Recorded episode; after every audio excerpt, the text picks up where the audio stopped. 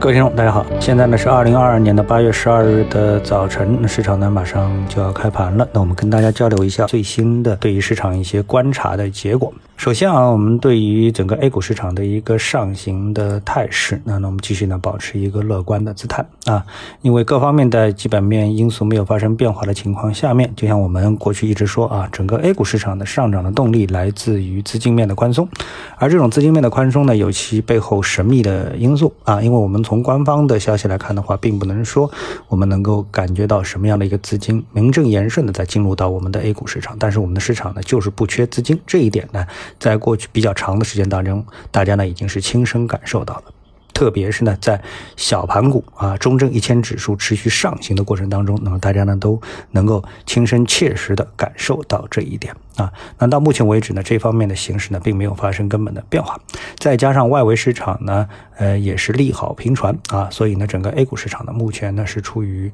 稳定的上升的阶段。啊。那么。呃，再加上其他的一些因素，比如说我们可能会担忧啊，人民币汇率啊，那么人民币汇率呢，现在也是相当的稳定，在六点七五的下方呢，也已经是站稳了相当长时间了。所以呢，嗯，确定性啊，各方面因素的确定性，那么决定了呢，A 股呢目前呢并没有碰到特别大的值得大家特别警惕的这么的一个因素，所以呢，市场呢继续的呃按目前的节奏运行，应该说是一个大概率的事件啊。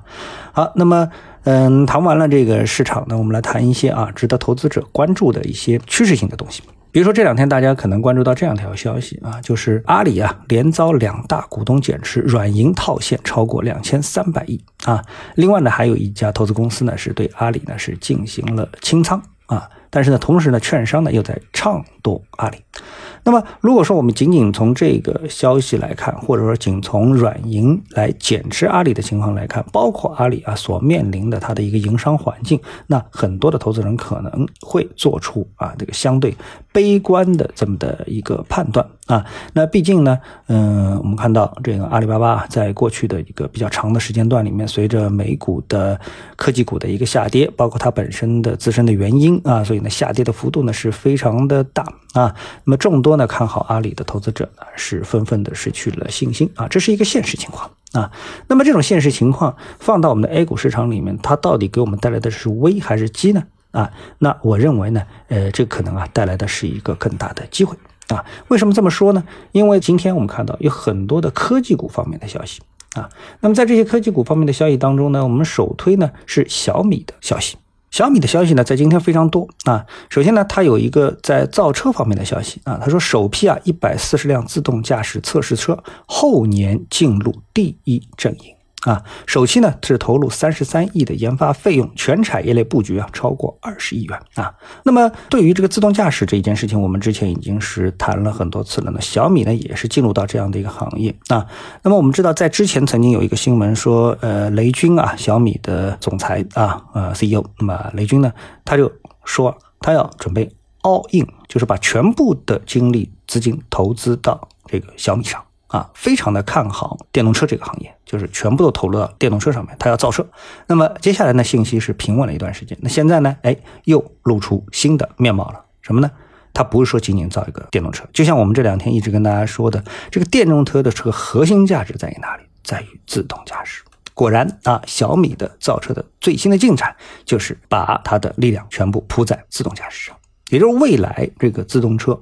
呃，电动车。和其他电动车之间的一个差异化的一个竞争的优势体现在哪里？就是体现在自动驾驶上。那那我为什么说这个事儿呢？这是我用的第一个案例来告诉大家，科技依然是最大的生产力，投资科技才能得到最大的投资回报啊！这是第一个，当然风险也是有的啊，哎，但是我们说超额回报必须是投科技股啊！这是我们看到的今天的第一个小米的消息。然后第二个消息是什么呢？第二个消息啊，是雷军二零二二年的年度演讲当中呢，小米呢是展示了它的全尺寸的人形仿生机器人，叫 C 八 One 啊，高一点七七米，重五十二公斤。当然，你看到这些数据的时候，你的直观感受可能并不是很清楚啊，因为这样的一些定义啊，到底它意味着什么，可能你并不能精确感觉到。但是小米呢，领先马斯克，先推出了全尺寸的人形仿生机器人。它真的有很强的实战意义吗？我觉得不一定，